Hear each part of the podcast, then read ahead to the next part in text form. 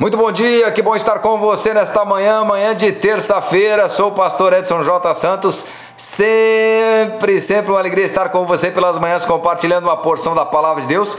Tem novidade lá no nosso canal do YouTube, um vídeo top, uma palavra abençoada para você, para sua família, para os seus amigos. Então passa no canal do YouTube, arroba pastor Edson J. Santos, se inscreve lá e envia, compartilha também com seus amigos, tá bom? E vamos juntos semeando a palavra do Senhor e sendo edificados, alimentados por essa palavra também, né? Quero falar hoje com você sobre sutilezas. Salmos 124, 7.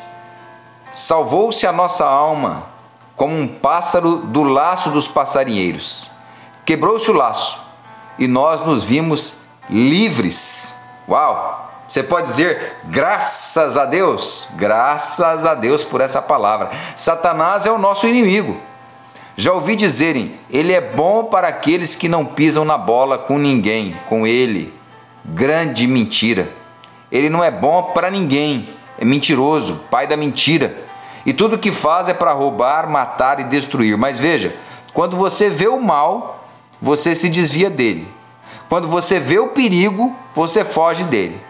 Por isso, ele não se apresenta a você como mal, como perigo, mas como um anjo de luz, como se fosse bom. O apóstolo Paulo faz uma advertência em 2 Coríntios 11 e 14. E não é de admirar, porque o próprio Satanás se transforma em anjo de luz. Um amigo meu dizia que o pecado é gostoso como chocolate. Se fosse ruim, ninguém pecava. Se ele disser que é Satã, inimigo de morte, e quer que você morra, e vive eternamente no inferno, ele vai te assustar. Então ele faz aquilo que lhe é próprio.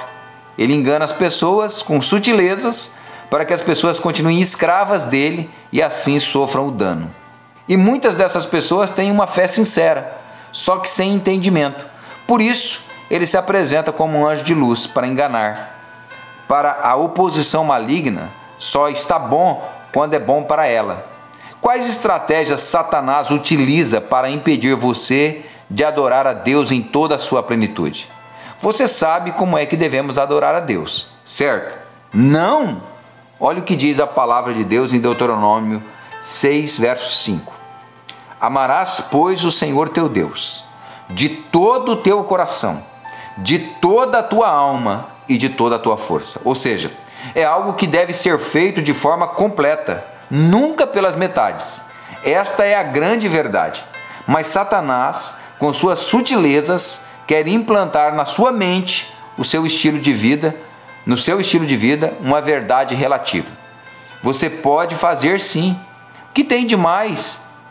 É o que ele diz para você. Por exemplo, você sabia que não existe música da terra? A música ou ela é do céu ou ela é do inferno. A música ministra a sua alma.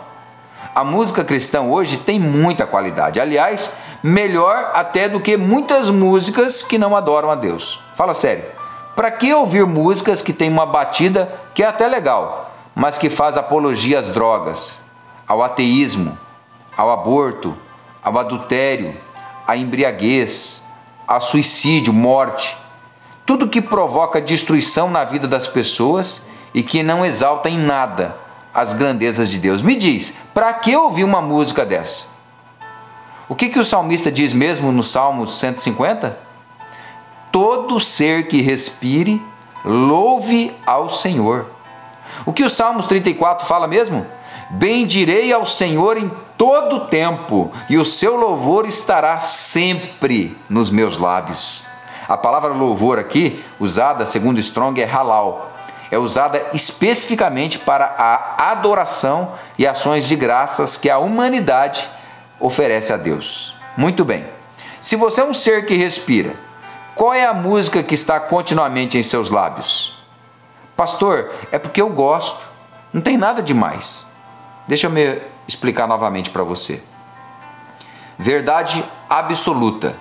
A sua música, a que você ouve, canta, toca no carro, em casa, assiste na televisão, deve no seu celular também, né, no tablet, sei lá onde que é, deve ser somente que serve para adorar a Deus. Isso é uma verdade absoluta. é lógico que você escolhe o que você quer fazer, tá bom? Verdade relativa. Eu gosto da batida, eu acho que não tem nada demais e vou ouvir. Muito bem. Uma pergunta. Perguntinha básica para você. Imagina que você está na sala do trono de Deus. Ele assentado no seu alto e sublime trono e você no salão na frente dele. A música que você gosta de cantar, a dança que você gosta de dançar, você pode fazer isso na frente dele? Vai agradá-lo? Ele irá receber como adoração sincera da sua parte a ele? Se não, por que, que você ainda quer discutir esse assunto? Tem certeza? Parece duro da minha parte, mas eu amo você, eu só quero teu bem. Do mesmo jeito são os nossos hábitos, nossas roupas, nossa alimentação, as palavras que saem da nossa boca. Eu usei a música como um exemplo. Tudo deve é, ter, tudo que em nós deve transmitir graça às pessoas. Mas Satanás sabe disso e ele vai tentar destruir esse comportamento em você, de forma que o que você faz de forma que as suas atitudes e palavras já não reflitam a glória de Deus, mas se tornem um padrão mundano que é comum e que o mundo aceita e até elogia. Tiago 4,4: Portanto, quem quiser ser amigo do mundo, constitui-se inimigo de Deus. Fala com a Bíblia então, né? E voltemos ao começo. Quais são as estratégias, as sutilezas dele para impedir você de adorar a Deus e continuar servindo a Ele? sem que você perceba e acredite que realmente está tudo bem, que não tem nada demais. Salmo 124, 6 Bendito o Senhor, que não nos deu por presa aos dentes deles.